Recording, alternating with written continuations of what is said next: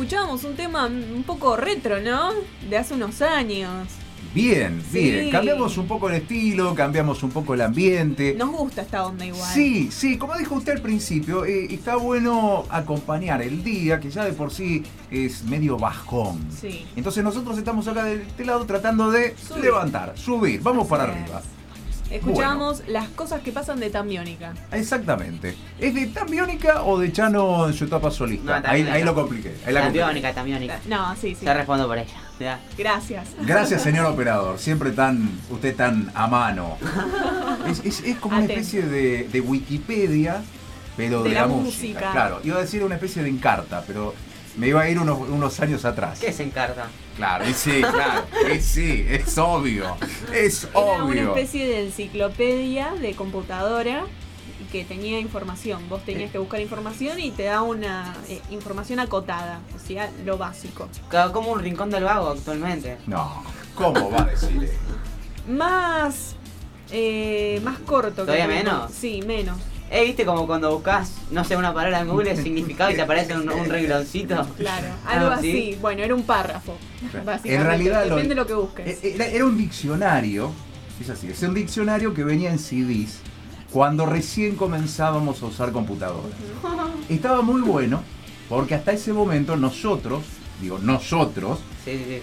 Cuando nos daban un trabajo práctico teníamos que ir a una biblioteca, buscar la información, sacar un millón de fotocopias.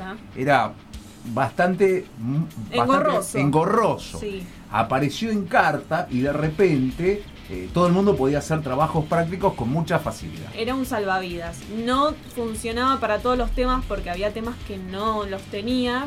Justamente era acotado el- la cantidad de cosas que había. Pero Y al principio, funcionaba. y al principio no todos tenían en carta, Claro. y había uno que lo tenía del grupo y era el que, pasaba la información. claro, hacía eso. Vio que en el grupo uno se, se- se divide las tareas y había uno que era el que ponía el encarta. Yo tengo el encarta.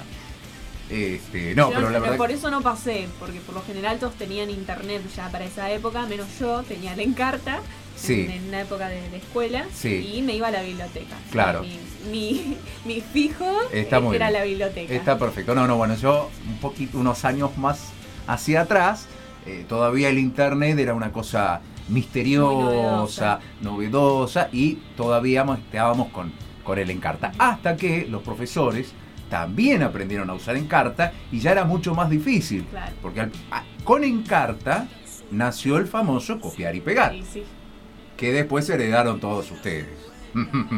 de internet. Nosotros inventamos el, el copiar y pegar, hasta que los profesores se dieron cuenta de cómo venía la mano y ya no era tan fácil. No.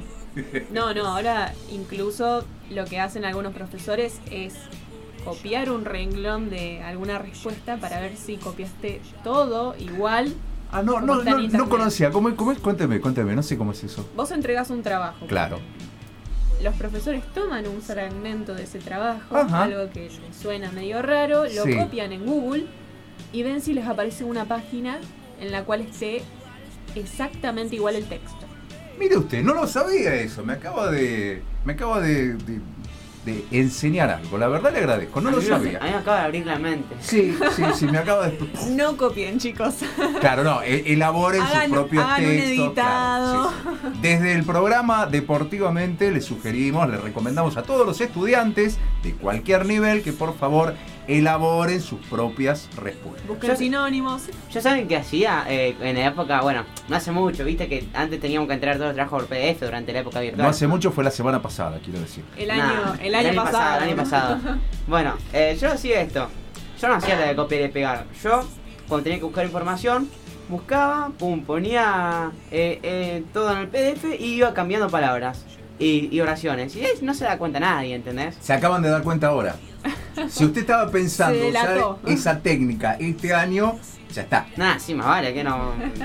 No le voy a decir a mi editora, che, escuché mi programa acá que yo dije cómo, cómo los trabajos. Nada, Bueno, pero existe la posibilidad de que la directora de su colegio en este momento esté escuchando el programa. me mato. y se acaba de enterar de sus técnicas oscuras para aprobar. Hola, Candio, perdón.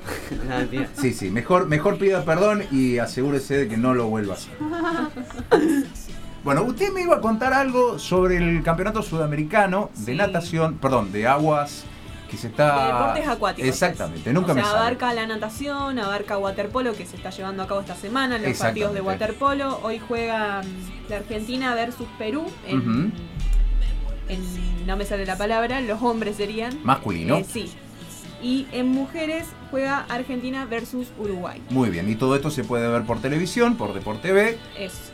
Perfecto. El año, el- la semana pasada finalizaron las competencias de natación y ahora se están desarrollando eh, waterpolo, natación en aguas abiertas Sí. y ¿qué demás? Hay, no sé si hay, este, ¿cómo se llama? Eh, nado sincronizado. Nado sincronizado. Pero creo que ya terminó la semana pasada. Esta semana queda waterpolo Ajá. y na- eh, natación de aguas abiertas sería. Eh, na- sí. Salió en todos lados, no sé si usted lo, Sí. lo vio. Argentina salió campeón. Vienen con las medallas allá arriba. Exactamente. Uno de los chicos que salió campeón fue Gabriel Morelli, que estuvo charlando con nosotros la semana pasada, Sí. la semana anterior a comenzar eh, el, el campeonato. Estuvimos bien ahí. Sí. Estuvimos Y bien. el, esto que decías vos del seleccionado de natación argentino salió campeón después de 55 años. O sea, salió campeón del sudamericano. Yo no existía en esa época todavía. No, no había nacido todavía. Ay, ¿cómo se llamaba la chica? Había seguido tendencia en Twitter, pero yo no me acuerdo el nombre. Delfina Piñatelo, Exactamente, esa, Sí. esa. Eh, Que- bueno, bien ahí. que tuvo mucha suerte cuando tocó la pared en los 1500 metros, porque no sé si eran los 1500 o los 800 metros, que tocó con una milésima de segundo de la segunda chica. Ah, cuéntenos, cuéntenos, que usted sabe de eso. Cuéntenos, cuéntenos. No, que tocaron Ah, fue. prácticamente juntas, Ajá. pero Delfina llegó a tocar un milésimo de segundo antes. ¿Y cómo- Una locura. ¿Cómo es posible medir eso? ¿Qué, qué tienen? ¿Instrumentos? Hay, ¿Sensores? eh, sí, hay sensores o hay algún botón por ahí cuando vos tocas la pared. como Ajá. que te- o sea, se nota y también hay gente controlando. claro, porque tiempo, me imagino pero- que si no es una cosa... sí, una, visualmente es imposible de una, ver. una cuestión muy caprichosa. Claro. Eh, lo- yo desde la visual, para mí llegaron las dos al mismo tiempo. Es muy difícil. Sí, Usted me está diciendo cuenta. una diferencia de cuánto me dijo. Una milésima de segundo. Nada. Es imposible. Es imposible. Bueno, me alegro entonces que existan estos sensores Sí, de movimiento. si no imposible. Si la no, la es- vista humana no llega a captar tan específicamente algo así. Podemos conseguir uno de esos sensores para acá. No, Sí. sé, no sé para qué lo usaríamos, pero podríamos conseguir un sensor. Para tenerlo, ¿viste? Para tenerlo, claro. De entretenimiento. Sí, sí, podemos. eh, Una cosa que tenemos que hacer, sí, es empezar a traer eh, elementos deportivos. Pelotas de fútbol, remeras, Claro. para regalarlas. Para Nos ponemos a jugar un partidito de básquet en medio de acá de, los micrófonos, todo. No, pero no le gustaría, por ejemplo, Sortear. sortear remeras, sortear pelotas. Estaría ¿No le gustaría? bueno. Y hacemos un programa en vivo jugando a básquet y Al- Aldana, Y dele con el. Y dele con el- Al- Aldana nos dice, vuéltelo con la pelota, vuéltelo con la pelota, tira triple y así, tipo. Ah, ah, usted quiere que la locutora relate su partido. Exactamente. O y- juego un uno contra uno contra vos y bueno, el que pierda se paga la coca. ¿Y por qué no paga usted la coca y listo? Y ya está. Mario ya sabe que no es su fuerte el deporte. Claro, vamos directamente a tomar la coca con algunos palitos. Este. Él, él se quiere saltar la parte del ejercicio. Él quiere ir al tercer tiempo. Claro, exacto. En el caso mío sería como el cuarto ya, más que el tercero. Bueno, Él- él vamos va por la a. parte de la siesta. ¿Qué les parece si compartimos otra canción mientras vamos a buscar ya a nuestra segunda invitada? Así. ¿Está de acuerdo? Sí, sí, por supuesto. Perfecto. Seguimos en Deportivamente y ahora sí vamos a hablar con Clary Ramos, jugadora de hockey del club Jockey Club Rosario. Hola Clary, ¿cómo estás? Buenas tardes. Muchísimas gracias por atendernos. Hola, ¿cómo andan? Gracias a ustedes. Muy bien. La primera pregunta, que es un poco de la fórmula con la que iniciamos las charlas con todos, tiene que ver con cómo comenzaste a, a jugar al hockey, cómo elegiste el hockey. Eh, bueno, yo en realidad arranqué a los 8 años, estaba en segundo grado. Y nada, mi mejor amiga hacía hockey y me dijo un día vení conmigo. Así que bueno, la acompañé y nada, desde ahí no paré todavía. Clary Aldana te habla. Hola Aldana, ¿cómo andás? Todo bien. ¿Siempre te interesó solamente el hockey y nunca pensaste en otro deporte? No, sí, yo, yo en realidad hacía creo que todos los deportes, pasé por todos los deportes. Hice golf, natación, tenis, eh, pero bueno, viste, cuando vas creciendo vas teniendo como más días de práctica y bueno, no se podían llevar todos los deportes. Así que tuve que elegir y, y bueno, y me quedé con hockey. ¿Y lo volverías a elegir? Sí, toda la vida, sí. ¿Querés contarnos un poco cómo son los entrenamientos? Eh, bueno, ahora estamos entrenando tres veces a la semana y los sábados eh, jugamos tío en el torneo oficial. Y bueno, básicamente consisten en hacer una hora de físico primero y después eh, una hora de, de técnico, digamos, con, con el palo y la bocha. Yendo al año pasado, cuarentena, se cerraron los clubes. ¿Cómo fue para vos la cuarentena? ¿Seguiste entrenando en casa? Sí, por suerte, bueno, nada, eh, hacíamos entrenamientos por Zoom. Eh, al principio más que nada era todos ejercicios de fuerza, viste, eh, coordinativos. Y después le fuimos metiendo más palo y bocha. Y, y bueno, y por suerte después, eh, a mitad de cuarentena, viste, cuando pasó un poco y se empezó a abrir, eh, tuvimos la oportunidad de, de ir a entrenar unos días, obviamente cumpliendo el protocolo y, y todo lo que, digamos, nos pedían. Pero por suerte nunca paramos. Eh, eh, Clary, ¿y cómo fue esa vuelta a los entrenamientos después de, tanto tiempo sin verse, sin, naturalmente que se veían a través de las redes y a través de, WhatsApp, pero verse en persona, en el club, con, con los elementos del deporte, en la cancha? ¿Cómo fue ese regreso? Y al principio fue como que no lo podíamos creer. Estábamos todas muy entusiasmadas, estábamos como en shock más o menos. Eh, pero no, la verdad que fue hermoso. Era como si hubiese ganado, no sé, un campeonato. Volverte a ver cara a cara, era, era totalmente distinto. Me Eh. imagino entonces que eh, la, la relación que tienes con, con tus compañeras excede la, la de unas compañeras de, de un equipo y, y son casi como, como amigas, compañeras. Sí, yo creo que yo creo que eso es lo lindo de este equipo que, que tenemos ahora, eh, que es como que, no sé, no es un equipo, yo diría como que es algo más. Como que, o sea, vas y, y parece- porque es como que con ellas que, que en verdad tu familia verdadera. Así que creo que sí, eso es lo, lo que rescato de este grupo. Y respecto a la relación con tus entrenadores, ¿cómo, cómo es? ¿Cómo se llevan? No, también súper bien, por suerte. O sea, hay muy buen trato entre, o sea, de los dos lados. Eh, y creo que si se puede, si se necesita charlar algo, eh, tranquilamente puedes hacerlo. Eh, y nada, es como que hay confianza de las dos partes. Así que eso está bueno también. Yendo más a futuro, ¿qué aspiraciones tenés? Y en realidad, como te digo, este es como un equipo nuevo, o sea, hubo, hubo un gran cambio de jugadoras.